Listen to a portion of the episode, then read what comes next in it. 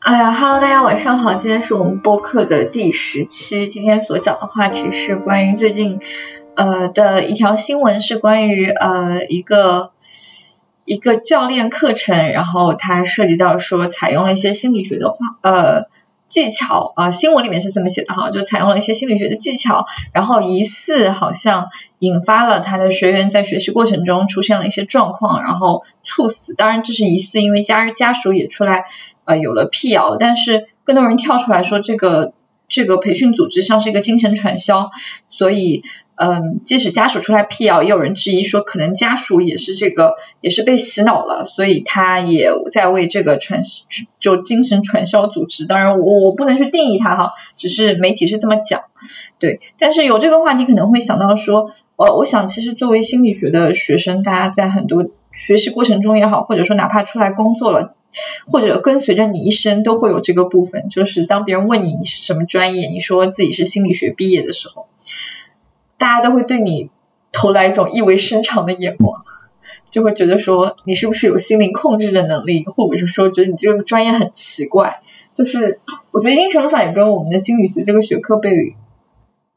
被特殊化，我我也不知道为什么，就大家为什么就是也许有学科外的。嗯，观众可以在弹幕里面跟我说一说，为什么大家对心理学这个专业有这么奇妙的感情？虽然我我真的有时候很难理解，我觉得我们就是一个普通的学科，跟物理学、化学差不多，为什么大家会觉得我们这个学科怪怪的？如果我学我说我学物理、化学，我想不会有这么多异样的眼光吧？嗯。对，然后同时我突然发现，今天 Amber 没有，好像没有做自我介绍，至少没有给我留自我介绍的时间。然后他是 Amber，我是浩然。然后刚刚其实，在讲的时候，我在想，真是能不能整两个阳间新闻呀？就每每天好像看到的那些大的事情，要不就是强奸，要不就这种事情，要不就，哎呦，有的时候看的真的好痛苦。杨丽不都说了吗？男的真的不行。对啊，我今今天我们不谈性别对性别的这个话题啊，就是因为这个事儿，说实话，就是一来我就是平常上微博上的也很少了，就是看的久了，真的有的时候容易生气。然后二来的话，就最近比较忙，确实也没有看这个事儿，只是了解了一些。呃，所以我不知道你是否愿意稍微多讲一下这个事儿，就顺便我也真的不是那么的清楚。呃，这个事儿是这样的，就是说它是一个呃，说是从呃海外传到国内的一套呃。教练课程，他是这么介绍自己，他分三个阶段，他第一个阶段可能时间短一点，然后可能就涉及到说，呃，一些可能，呃，对于他说起来可能是打开自我、探索内心的世界。啊，然后第二个阶段会相对长一点，然后第三个阶段是更长的。然后据说第二个阶段和第一个阶段，呃，这几个阶段都是在一个相对密闭的空间，空气也不流通，然后相对光线昏暗，一定程度上会给诱发一些心理暗示这样子。然后而且就可能说一些呃早期的课程里面，可能就会涉及到让学员之间互相侮辱、攻击对方，攻击对方的弱点，贬低对方。说你就是个一无是处的人，比如说那个猝死的人，据据现场有有有新闻讲哈，说他在现场就被很多其他的学员指着骂你是一个不负责任的妈妈，因为那个猝死的人本身是做投资的，这是一个很累很忙的行业，然后周围的学员就指着他说你是一个不称职的妈妈，你是个不称职的妻子，就各种的侮辱他、羞辱他、贬低他，然后。这就是这样的一个课程的大范围的环境，然后他还会有里面我看到有没有一些问题真的很神奇，或者说很奇葩，他会问说啊呃如果在座这这个什么这个这你你有一条船，你只能带走在在座的其中一个人，你会带谁？你一定不会带谁啊？然后就是他会极端的让现场的学员之间陷入一种情绪的极端对立的一个状况。哦，好残忍啊，听起来。对，但他说起来这是一个打开你内心的方式，让你去正视你内心的缺点，然后啊，去听到拥抱这个世界，然后慢慢的说啊，大家都是家人什么什么，哎，反正就是我觉得整个过程我看下来，我就有点看不下去，我觉得这他妈啥玩意儿？但我确实觉得它是有一个筛选的过程。其实你自我意识好一点的人，在第一个第一堂课的时候，你可能就会退出去，而且它中间还涉及到说。它其实有很多手段是降低你的一个自我意识的一个防御防御度的，就是我理解为在降低你的心理免疫力。它一方面是有一些催眠的技术在里边。呃，我不确定是不是催眠技术，因为我没有这方面的训练。但是我听起来是，比如说会把大家光大家关在一个昏暗的房间，空气不流通，其实含氧量会降低，人的思维就会变缓。呃，另一方面他也会说可能拉长整个培训的时间，他一天只让人睡四五个小时，这其实是很典型的一个睡眠剥夺，你知道吗？这就很残忍，而且会收走所有人的手机，让你跟外界隔绝联系。我觉得这个都有点像是审讯室里面攻破犯人防线的那种，然后同时他让大家互相贬低骂，这种精神上的摧残，这真的很像刑讯的手段。然后据说有媒体就讲说，这个原来是二战的时候用来对用来就是军队为了提升士兵的服从性所用的一些训练技巧。哦。就因为其实里边有一些，就是催眠里边叫做混乱技术，就是会会把你，就是让让你的那种，就意识会好像被变得更模糊一点，比如像你说空气也好，光线也好，呃，甚至包括像，我天呐，我我都我之前没有想到，原来他们还会控制睡眠的时间，这也太睡眠剥夺，太不人性了，我的天呐。对，而且他在第三阶段的时候，他就会让你长时间的待在那里，他会睡眠剥夺你。然后他会要求你，就是他会，然后第三阶段他会推出一个概念叫海星，然后啊，你要拉更多的人进来，就成为海星，就是他那个团传销吗？就很像啊，就是他要你拉更多的人过来，一起来接受海星的感召。但是你 什么？今前两个阶段的催眠，你的自我意识其实已经被彻底击垮掉了。那真的是他让你干什么就干什么了。哦，怪不得，怪不得我看，因为我我看的有限嘛，我就是我只是看到好多人会说什么，好像有特别多的心心心灵控制啊，什么精神控制在里边，我听起来那个味儿真的好好又臭又重的。对，但是而且在新闻媒体里面，很多时候就会讲他用了一些心理学的技巧去控制我，呸，这这这啥心理学玩意儿？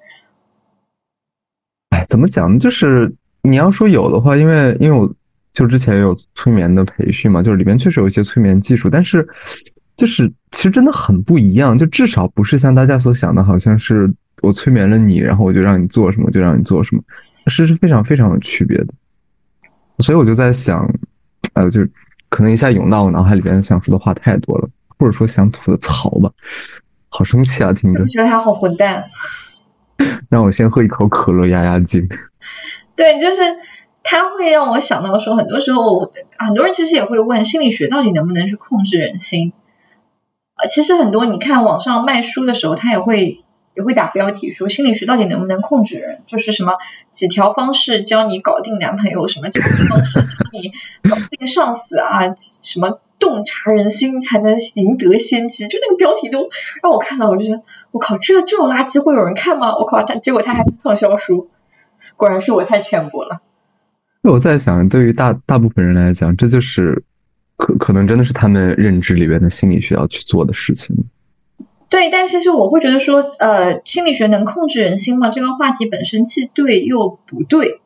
就是是的，我觉得严格来讲，你说有一些引导性，可能确实会有，但这个引导是真的，我觉得并不是好像我强拉着你如何，更像是就是当你也有准备、你有意愿的时候，能够合作的去完成一些引导。呃，这个部分我我我有一些不同的意见哈，就是很多时候我觉得很多其他就是咨询之外啊，其他比如说像社会心理学啊、工工业与组织心理学啊这种，啊，他们并不是主动的，不是遵着你的同意的，他很多时候就是呃怎么讲呢？他而且甚至不一定是以用户的体验或者说用户的需求为第一位的，他很多时候是以付钱的那个人的要求为第一位，去诱导那个人去完成这些事情的。我觉得是看你如何去定义，就是说双方的那种合作性了。就是当然，当然，我觉得这个合作确实不能说是，呃，就自愿的那种合作。哦，但是我觉得也不能说完全和你的任何的每一个部分都是相违背的。我觉得那个是完全无法引导的。就好像他有的时候是就利用你的更倾向于本能的那个部分去合作，比如像呃，我们都有群体压力，或者就包括像催眠很多表演性质的催眠。就这个味道就是特别重，它是利用你的一些恐惧去跟你去做所谓的带引号的合作的。呃，是，就是他会有一些诱导在里面，而且很多时候有的人就是等当我们自己学心理学懂一些技巧的时候，有一些诱导我们是能够感觉到的，我们是大概知道他想问让我们做什么的。这也是很多时候我们做心理学的实验的时候，里面会有问卷会问来访，你是不是心理系的学生？会问。对，因为社会心理学那边有知道你是心理系的学生，他会他会担心你会猜到实验目的，因为我们这个套路都是知道的，所以你有时候做一些什么，我们大概知道你是想要什么东西，我们是能猜到的。对，就是呃，所以但但是，我觉得一定要郑重声明的是，我们不会算命，我们也不会读读心术，我们也没有办法看微表情，什么都不能，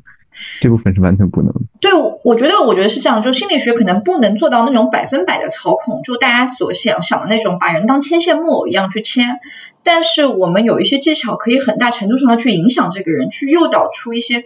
想要的结果，是可以做到的，真的这一点是可以的。就是，而且这个其实没有那么的神奇和复杂。比如像我印象很深的，就是你说那个，嗯，就是我记得说麦当劳啊，什么肯德基，他们里边所装修的颜色更多是那种鲜亮的，什么红色、橙色。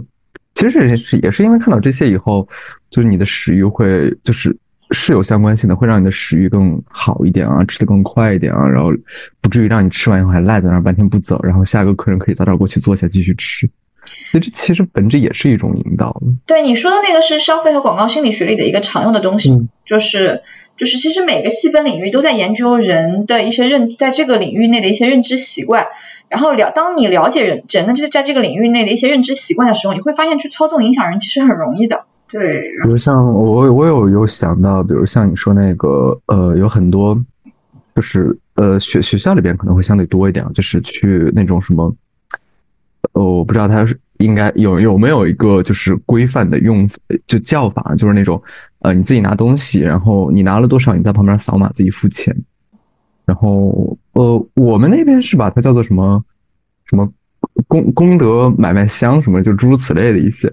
然后一般很我看很多学校都会在那个扫码的那个码的前面摆一个镜子，就你扫码的时候你是能够看到自己的。其实这个也算是心理学的一个，算是引导自己的一个部分，这是社会心理学嘛？对，像电电梯里面会放镜子嘛，很多时候电梯间电梯间你等电梯的时候是会放镜子的，那个镜子其实是一定程度上就让你等待的时候不会焦虑，不会焦躁，就是降低你的焦躁感。对，同时也会提升你对自我道德的一些要求。对，所以你说这些就是有多神奇嘛？其实我觉得也没有多神奇，甚至我觉得就像之前我我们家猫它。特别不喜欢睡在那个软的地方，但是时间长了，它容易就我我也不知道是不是真的是在着凉啊，就是总之它的腿就变得有点不舒服，它总是在那儿就是没法跑起来，没法动起来，所以所以我就会去给它去尝试各种垫子，然后发现后来有一种垫子它是最喜欢的，然后就慢慢就把那个 垫子放到它那。其实我觉得本质是类似的。对，但是但是，其实我觉得本质是类似的，就是去发现到底对于对于小猫来说，它更喜欢的，或者说哪种质地的、哪种颜色的、哪种形状的垫子是它更喜欢的，来去诱导它去睡在那个上面。你刚刚说那个时候会会让我想起《Big Bang》里面那个 Sheldon 也会用什么巧克力去 去影响周围人。对，他说的其实是个比较浅显的行为强化的一个东西。对对，是的。很多时候，大家看到生活中的一些应用，很多时候都有心理学家的工作在里面。对，所以我觉得很多人对于心理学真的是有误解，但但我倒觉得怎么怎么讲，就是，呃，也我觉得不能让个体去背锅，因为可能整个社会环境，像你一开始有提到，就是那些畅销书都是什么。什么微表情，什么呃什么几步告诉你如何什么看透对方的心，那都是这些东西。那整个氛围就其实再往一个挺偏的方向去引导的，有很多误解在里边。对，刚刚弹幕里面也有人讲嘛，说这是大众和学院派对心理学的定义不一样。呃，我更多觉得其实我不太会觉得说要去区分大众和学院，因为怎么讲呢？其实老实讲，我我觉得大众不了解，其实一定程度上是学院心理学家没有做好这个基本的工作。因为我觉得心理学是一个离人很近的学科，它不应该就是在殿堂里的东西，它是应该走出殿堂的。我觉得很多时候是我们这个学科很多时候做的科普的工作，或者走出学校的工作做的还不多，就我们做了很是，但没有让大家知道。其实我在想，离大众近，有的时候对于科普来讲，真的未必是一件好事。比如像。我我我想跟你科普，我虽然我不知道，但是我假如说我给你科普，我要跟你科普核裂变跟核聚变，然后再什么引导我们飞向太空的什么细节的差异，就是我我也不知道这个到底有没有关系啊。但如果我去跟你科普这个东西，你是不知道的，你是怀着一种敬畏心去听的。那我觉得是这样，就是你说的那个呢是物理学，我觉得确实离人很远，但是心理学恰恰是每个人都是多少能感知到的一个东西，就是因为他失去那个敬畏心了，他会特别先入为主的认为，我觉得心理学就是这样的，你们在扯什么犊子啊？他其实不是，那是对，就他他有太多的，也也不能说就是错的，确实，因为心理学离我们就是很近，就是很息息相关的一些东西，但是他会有的时候给我们带来太多先入为主的东西了。呃，包括很多时候，其实我们不光是说学院派和大众，心理学内部自己都有呃学院派的和一些江湖派的哈，就比如说特别是在咨询领域，这个矛盾会格外的深。呃，但我我个人，特别是我可能两边都有接触之后，我更多的觉得说，有一种大家都是怎么讲，就像刚刚浩然讲的，大家都觉得自己是对的，对到已经没有办法静下来听一听对方在讲什么。其实我觉得两边都在，一个是只是以经验总结，但它缺乏一些定可能去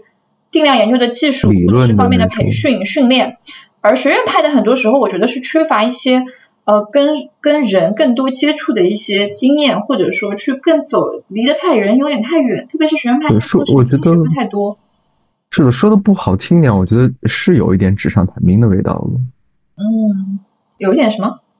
纸上谈兵。哦，是学院派，特别是现在，现在就是神经科学嘛。其实我们上期也有聊嘛，神经科学里面都在研究啊，这个情绪来了，哪个脑区亮了啊？这个情绪跟这个脑区相连哦，我可以发一篇 paper 就结束了。我靠，这个全程没有跟人有任何交流，你知道吗？这个学院派就是这么做研究的。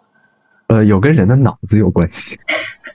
对，但是都没有跟人，基本上跟来访的也不是跟来访嘛，跟你的被试都不说话。然后就在那，因为他不需要你一个人在那里，你只要你的脑子在那里就可以。那我觉得就是那种，就是心理学，其实我觉得现在是底层两个底层逻辑在打架，一个逻辑就是就是那个呃，可能是做那个科研派的那个逻辑，就认为说人就是一套更精密的仪器而已，或者更精密的机器运转而已，只是我们现在还没有计算机的那种假设。对，然后还有一套会认为说，人本身是有很多是就整体化的，就结构化的一些东西，它它可能没有办法精确的去测量。但是它是有一个整体的，有一自己的一个运行的框架。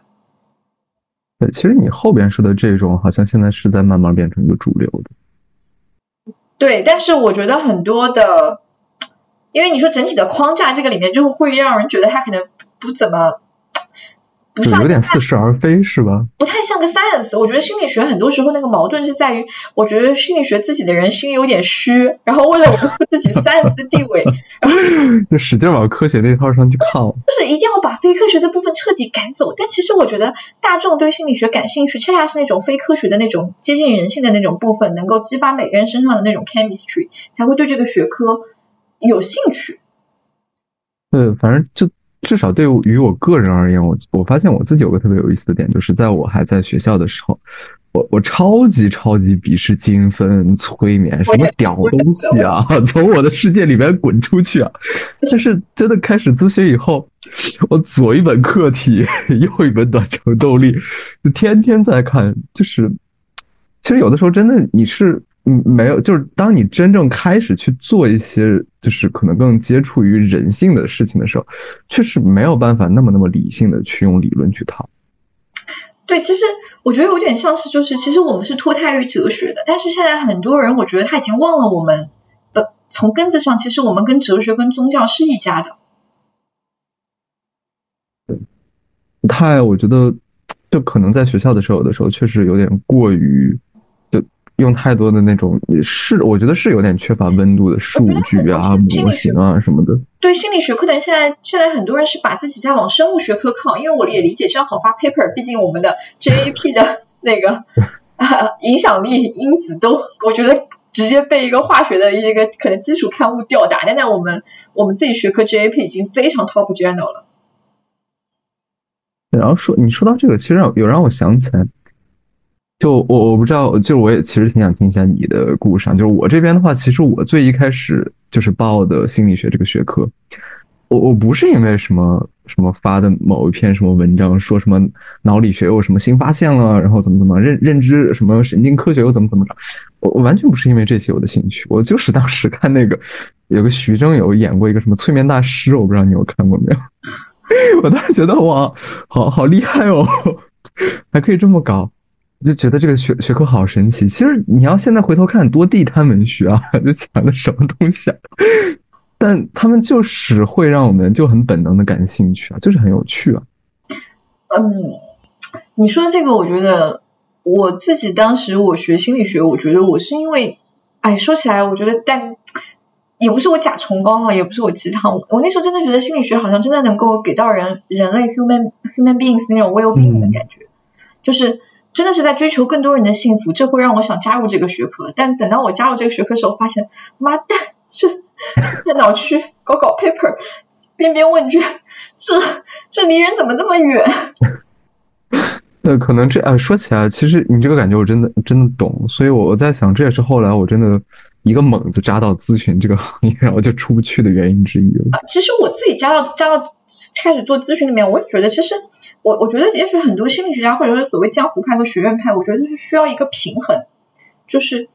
在生生物学这种很很 cold 的这种，或者说很严谨的这种学科和这种哲学这种很散漫的学科里面找一个中间态的平衡，因为我们是一个社会学科。你看经济学院。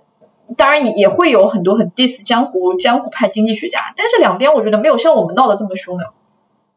哎，经济那边我还真的不太了解，你愿意去讲讲？就是是一个就是一个，我觉得社会学科都有一点我们这样的问题，都会觉得自己可能不是那么那么 solid，但是呢，它本身也有一些有一些。比如说统计学这东西在支撑，但是我觉得经济学家呢，好像也没有说这么像我们这边这么去两边井水不犯河水，各自在做各自的事业，根本是两坨事。你说有没有可能是因为心理学被批判的是最最最狠的被批判的？我觉得可能更多的是一个需要一个过程，就是呃，你你想，就是我们现在对外说自己是心理系的，外面的人都会有这样那样的一些。误解，可能你说一些心理学家他要去做一些市场推广，像想要要去做一些社群的一些呃一些活动，他可能要借着教育学的名字，可能要借着呃什么管理学的名字，他才能去做一些东西。这很多时候会对自己的学科会更不自信一点，会觉得说呃我的这个学科可能我也许需要一些东西更加更加，比如说啊跟生物学去合作去做人工智能做什么啊更加证明我是有价值的我对人类。对，感觉就像当我们处于一个低自尊状态的时候，我们就会特别抓着那些物质。对，我就是我相反。我觉得很多学院派的心理学家本身在学校心理系，除了师范类院校，心理系在很多综合类大学是非常边缘、非常弱势的学科。师范类，我觉得其实也就那么几所，可能地位稍高一点了。啊，反正我觉得，总之就是学科很边缘，所以导致很多心理系的老师，我觉得天然就就有一种嗯，可能那种。不太自信感对自己的学科，所以可能也会很多时候对于很多东西的包容度它会低一点，因为可能本身他就更想证明自己是一门科学，是一门值得被学习、值得花时间去学习的东西，而不是像文科那样啊，大家都读散文啊什么的。当然文科也要写论文哈，我不是贬低文科哈，只是他想去证明我是一个更能发文章的、更有 solid 的那种价值，还有自己的护城河、自己的门槛，不是谁都可以进来的。说到这儿，我我有个联想，但是其我我只是随意的想到了，就是我觉得还挺有意思的，因为我我一直觉得咨询它其实所追求的就是让我们去好像就在可能环境是让我们变得很坚硬的，但是我们需要在咨询里边去变得越来越柔软下来。对，所以我我在想啊，你说我对我我是我我不知道，我就在瞎想，我在想有没有可能这也是咨询有的时候就是在其实，在整个心理学圈里边。咨询也算是很挺微妙的一个位置，就是他一直都不是好像多被捧到特就是很多重要的一个位置。我觉得你们发不出文章啊？对对，里面是有一些其实矛盾和纠结点在那里的。嗯，其实我我倒觉得说，所以说我觉得呃，为什么就其实我觉得心理系的老师完全可以。不用这么 diss 说啊，别人讲我们是什么心灵控制，知道别人在想什么就讲不是的啊，完全可以说哦，我们就是的，但可能跟你理解的那个意义不太一样。我可以跟你举一些例子，就我觉得就是啊，很多时候我觉得可以去大大方方的讲自己到底做了什么嘛，而不是一定要跟谁谁谁划清界限。但可能也可以去去说他确实运用了一些技巧，但我们认为说这些技巧的使用是非常违背学术伦理的，或者说道德伦理，我们。研究出来这个东西，并不是希望大家这样去使用的，但这个东西确实是我们的研究所所所产生的一些东西。哎，你说到这个，让我突然想，就是让我突然就想到一句话，就是呃一段话吧，就是当时我看那个就是学 学催眠的时候，呃，有个叫埃里克森的，他是一个咨询流派的一个人。大佬好吗？什么有个叫埃里克森的人，尊重人家一点好吗？OK OK，呃，埃里克森先生，呃哦，他他就在他的那个文章里面，他写了好长好长一段话，就是呃总结一下，总结一下，就是他想说的就是，就是那些搞催眠表演的人坏透了，然后把催眠这个名声都给搞臭了，然后搞得就是。让人们对他充满了各种各样的偏见和误解，就明明明明是一个很好的一个工具性的治疗工具，结果被搞得现在地位那么的尴尬和微妙，啊，气死我了！就好长一段话都在说这个部分。对，我在想，所以我就说，就是心理学能够控制人性，那时候呢，也许他是要做一个区分的，就是有一些他是真的，他是在运用一些心理学技巧，但也许他的运用方式不太一样，而有的也许他是，他其实是借助自己是那个。呃，借助这个心理系这个幌子，大家就会注意到，我不知道大家有没有注意到，你去找咨询师，咨询师尤其喜欢这样，他会写自己有很多很多的 title，然后他会讲自己有很多很多的受训。我跟你讲，遇到这样的咨询师，你千万不要选他。我回头把我的 title 再删了。不是，真的很牛的咨询师，他不会给你写这么多东西的，他没有必要用这个东西来来支持自己什么，因为很多时候去加很多 title，去加很多东西。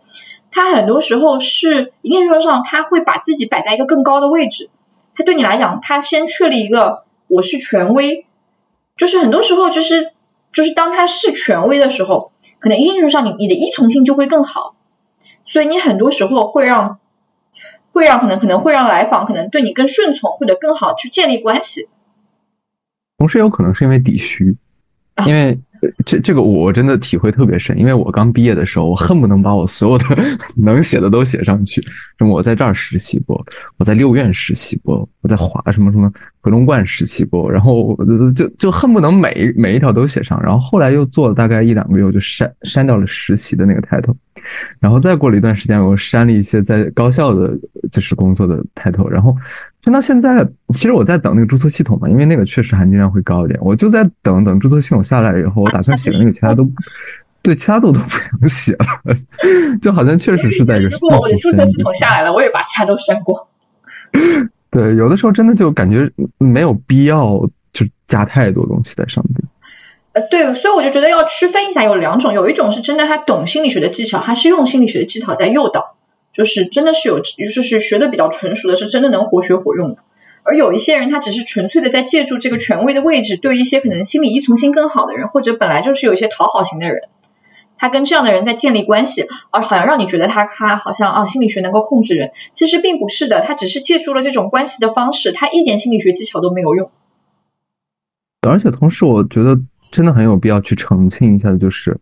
呃。其实我真的觉得，与其说在控制，不就控制这个真的用的太过了。就是实际上，我觉得我们哪怕有控制的味道，也真的就是引导这个词，我觉得是更贴切的。影响，我觉得是更的。他所以他会筛选一群人嘛，就是有一些人，包括催眠也是嘛，不是对所有人有效，只是对有一群人有效。对，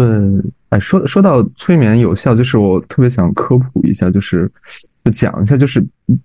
就是表演有的时候看起来特别厉害嘛，在舞台上什么打个响指怎么着，就好像就，其实，在那个背后有很多工作要做的。就是首先你要先招招过来一群人，然后就说我要上台表演什么怎么怎么着，就就是看谁更愿意上来，这本身就是一个筛选。然后在后边还会去去，其实有很多的细节的，比如像他会跟你去讲说，嗯，就是我我们会就先做一个什么小实验，就就大概那种很就是。很典型那个什么让胳膊上升的那种，什么你的胳膊越来越轻，什么轻到像像挂了气球，就看谁的受暗示性更高，然后再把受暗示性更高的那一批人再留下来，然后再去给他们暗示一下，说什么呃什么只有聪明的人才能够听到这种暗示才会怎么怎么着，然后让他们一方面会有更强的好像配合感，一方面会让他们有一些压力，就是啊我我都这样了，就是我不能让你失望。就其实所以相当于在他们上台前已经有一套的，就是。已经暗示的足足够了，让他们已经很清楚自己上去是有个角色在那里，就是我是去配合你的，所以就好像你看上去台上只是做了一个很简单的互动，但其实，在台下已经把所有该做的事情都都完成了。他真的就是上去表演一下。没有那么神奇，真的。有人问对杠精有没有效？呃，没有，杠精估计会在第一步就被筛下去。对，就是提前，其实前期已经做了很多，所以，哎，对，心理系还会会有人问的，就会问你会不会催眠？我心 学院派谁？他们讲催眠，估计要被院长开除，好吗？对，然后，那其实真正在去，就是其实催眠是这样的，就是有有一种表演性质的啊，表演性质还有一些是用动物做的，那个那个其实更简单，就是。呃，我不知道大家有没有看过，有一些表演就拿动物去做催眠表演的，就是一般是拿一只小鸡，然后去去去呼噜呼噜呼呼噜它两下，然后它就变得特别僵硬在那里，然后说把它催眠了。但其实其实那个就是动物的本性，就是当遇到危险的时候要装死嘛，其实就是这个。那让他去呼一只藏獒试一下，你看他能表演成功吗？就我觉得就有很多 很多是因为不了解，就是有信息差在那里，好像显得很神秘，但其实不是，包括像。对，做治疗催眠其实就就更不神奇了，就甚至显得有点朴实无华。就是它它其实跟那个做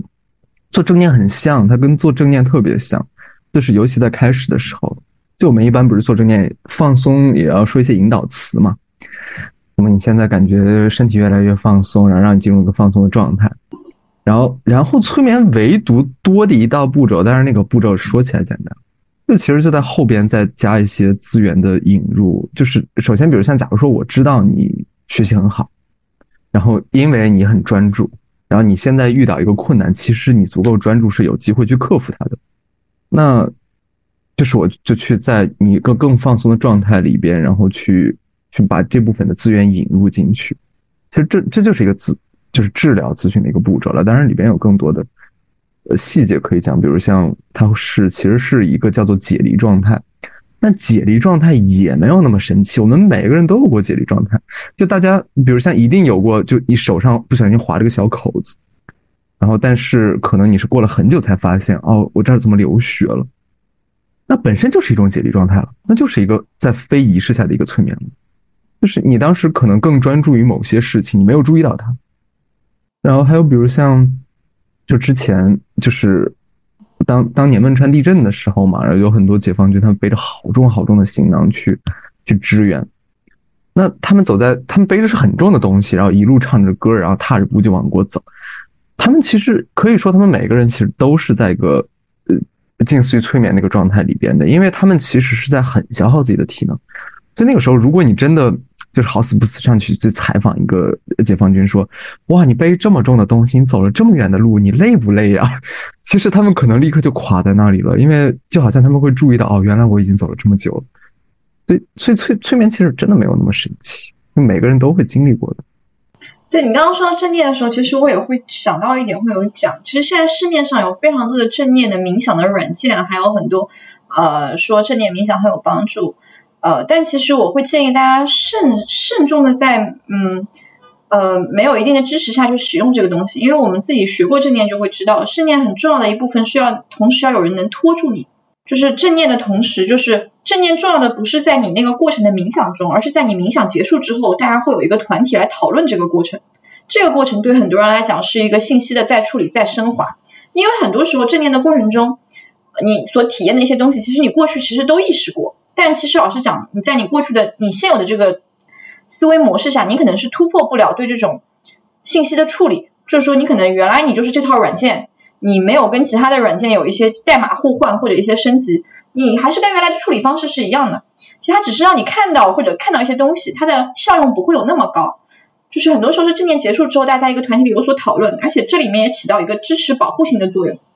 因为很多人进入冥想之后。他可能会想到一些很创伤的东西，他会出不来，那是非常危险的。对，然后呃，今天既然讲的是精神控制的话，其实我会想到说，还有一个想谈的是关于伦理，就是我们其实确实很多时候是有掌握说一些呃影响人群的技术，包括怎么影响人群的技巧。就是啊，之前我看一个美剧的时候，我就看到还蛮有意思，就是那个一个一个心理学家，他为了卖家里的房子，他在访客来之前就先做了一个苹果派放在家里。他说这个苹果派可以让人更想到家，联想到家的味道，所以可以让他们更快的做决策。对，我在想，呃，可能放到事实里边，它确实会有，也许会有一些引导作用吧。但我觉得电视，我猜想电视剧里边肯定把它无限放大了。对对对，但是我会说，就是大家会有一些小的技巧，都会用在生活里面。包括我们如果被其他人诱导，我们是很快能够感知到的。但是很多时候，我们很多时候注意的是一个伦理问题，就是心理学，美国的心理学有名，很大程度上是学心理学史学过就会知道，它很多很大程度上被推广是因为华生，就是他是一个。学院派的，但非常热衷于去呃做很多演讲，做很多推广，做很多写很多专栏。呃，他是行为主义的鼻祖，他会去推这个东西。所以，而且他其实讲了蛮多夸张的话，而且他其实也做了一些在后来看来其实有点不太符合伦理的一些实验，比如不太，我觉得是非常。你你那那在当时那个时候你去看嘛，对，在现在看肯定是绝对不符合伦理的嘛。呃，但他确实他达到了他要的效果。他确实做到了，那个也许浩然可以介绍介绍小，对小阿尔伯特的那个事情。对，你可以介绍介绍那个，也许。我记得是用老鼠吓出来吧？对，就是那个婴儿很小，然后可能用老鼠去恐吓那个婴儿，然后建立一些呃联系之后，会发现那个婴儿可能对一些其他的老鼠的摆件、皮毛都会觉得非常害怕。我我不知道我有没有记错这个实验过程，就是我有点不记得了，反正就是拿老鼠去吓一个很小的小朋友。对，从本质来讲，其实它就是引发了类似于，如果如果说下一个类似于诊断的话，它其实是一种恐怖症嘛。它的那种对于老鼠的恐怖，它就恐惧，它其实是泛化了，就不知道最后会到一个什么样的程度。因为其实后来也没有再做一些，就是呃，就是后后续的干预了，就就只是把他的那个问题引发了，然后就就就就放一边了。就天呐，就真的太。不知道该如何去讲。对，然后华生是以这个实验还他会他其实也讲了很多啊，在我们事后看来其实挺耸人听的话，给我一打点婴儿，呃，我可以把他变成警察、教师、罪犯啊、医生、乞丐什么的。对，用行为行为行为呃行为强化的方式去训练孩子们，这其实后面是被很多人诟病的啦，当然。但是我们会提到说，很多时候我们会强调一些实验伦理，包括那个著名的斯坦福实验是做到一半的时候就停下来了，因为一定程度上认为它也许触犯了一个人性的伦理问题。对，所以很多时候我们会强调说，包括做实验，我们做心理学实验很重要的就是上心理学的第一课，普心就会讲学术伦理，就会讲很多东西你知道了，但是你不能拿去随便的用。对，包括像其实做任何心理学实验，就是只要可以的话，都是就是要先去告诉来访，就是这个实验的目的啊，怎么样的。对，就如果它上面一定会有一句话，如果你觉得不舒服，可以随时停下这个实验。对，然后如果有一些比较特殊的实验，比如像一些社会的实社会心理学的实验，就是必须要先瞒来访一阵子，就是让他不知道到底在做什么的话，就是一一定要一是之后要有一些补偿。二是就是一定那个本身隐瞒不会造成什么危险和危害，就其实特别特别注重伦理这方面。然后这这也是，呃，说实话，我觉得这也是有的时候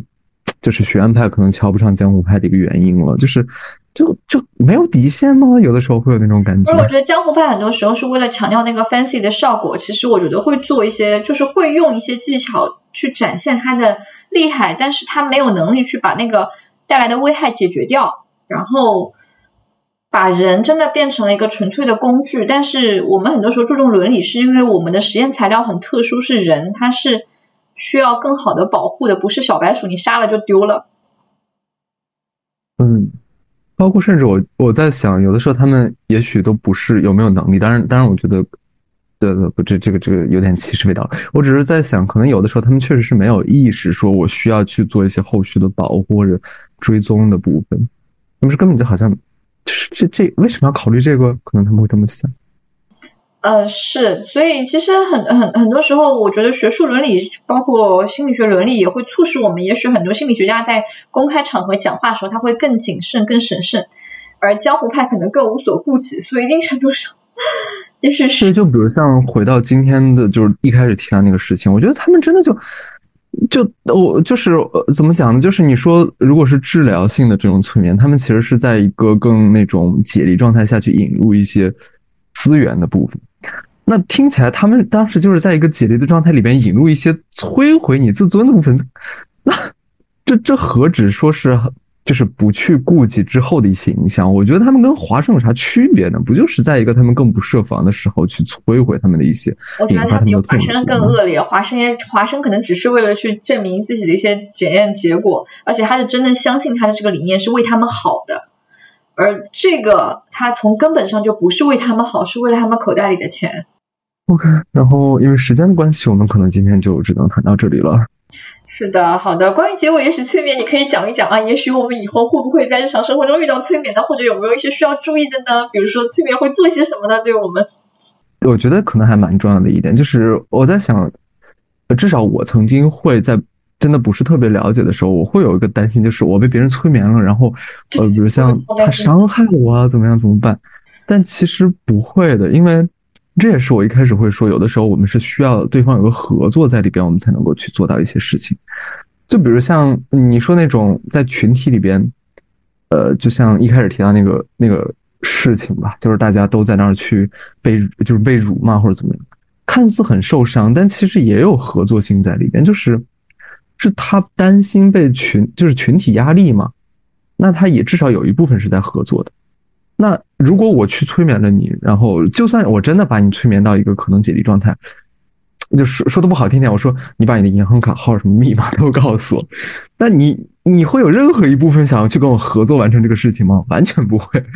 所以所以他是不会成功的，除非我跟你说啊，你你现在很累，我知道你也很累，然后我跟你说，让我们来让自己更放松一些，什么你就更加瘫在这个椅子上，这是我愿意，你也愿意的，这些会成功。而且其实这个催眠的状态，如如就是很多时候其实就是离开，它很像我们有的时候，呃，就是什么特别瞌睡，然后打个盹，然后突然晃一下脑袋就醒过来，就很像。它不会说好像就进入到那个状态以后你自己出不来等等的，就它慢慢自己就出来了。对，所以大家相信催眠之后你去做点什么，那他妈是梦游好吗？但是那玩意儿绝不是催眠。对。所以不用担心，好像被催眠了被伤害，这个不会发生。对，然后这部分我在想，如果以后有机会也可以再谈一谈。然后今天就哦，对，今天我们可能就停在这里了。对，今天然后我我是 Ever，然后对面是浩然。对，今天是我们的第十期，关于心理学真的可以控制人心吗？这个呃这一期的话题，然后大概就我们讲一讲啊，最后还是讲一讲啊，大家还是要注意。不管是做心理学的，还是接触到有心理学的实验，或者是你有接触到心理学任何相关的东西，始终牢记说，如果它是个专业的心理学的一个服务，它一定会谨守伦理，非常以你的意愿为先，它绝对不会强迫你或者一定要求你做什么。如果他提出这个要求，这绝对是一个不专业的、乱忽悠人的、不对你负责的一个活动，请赶快跑路。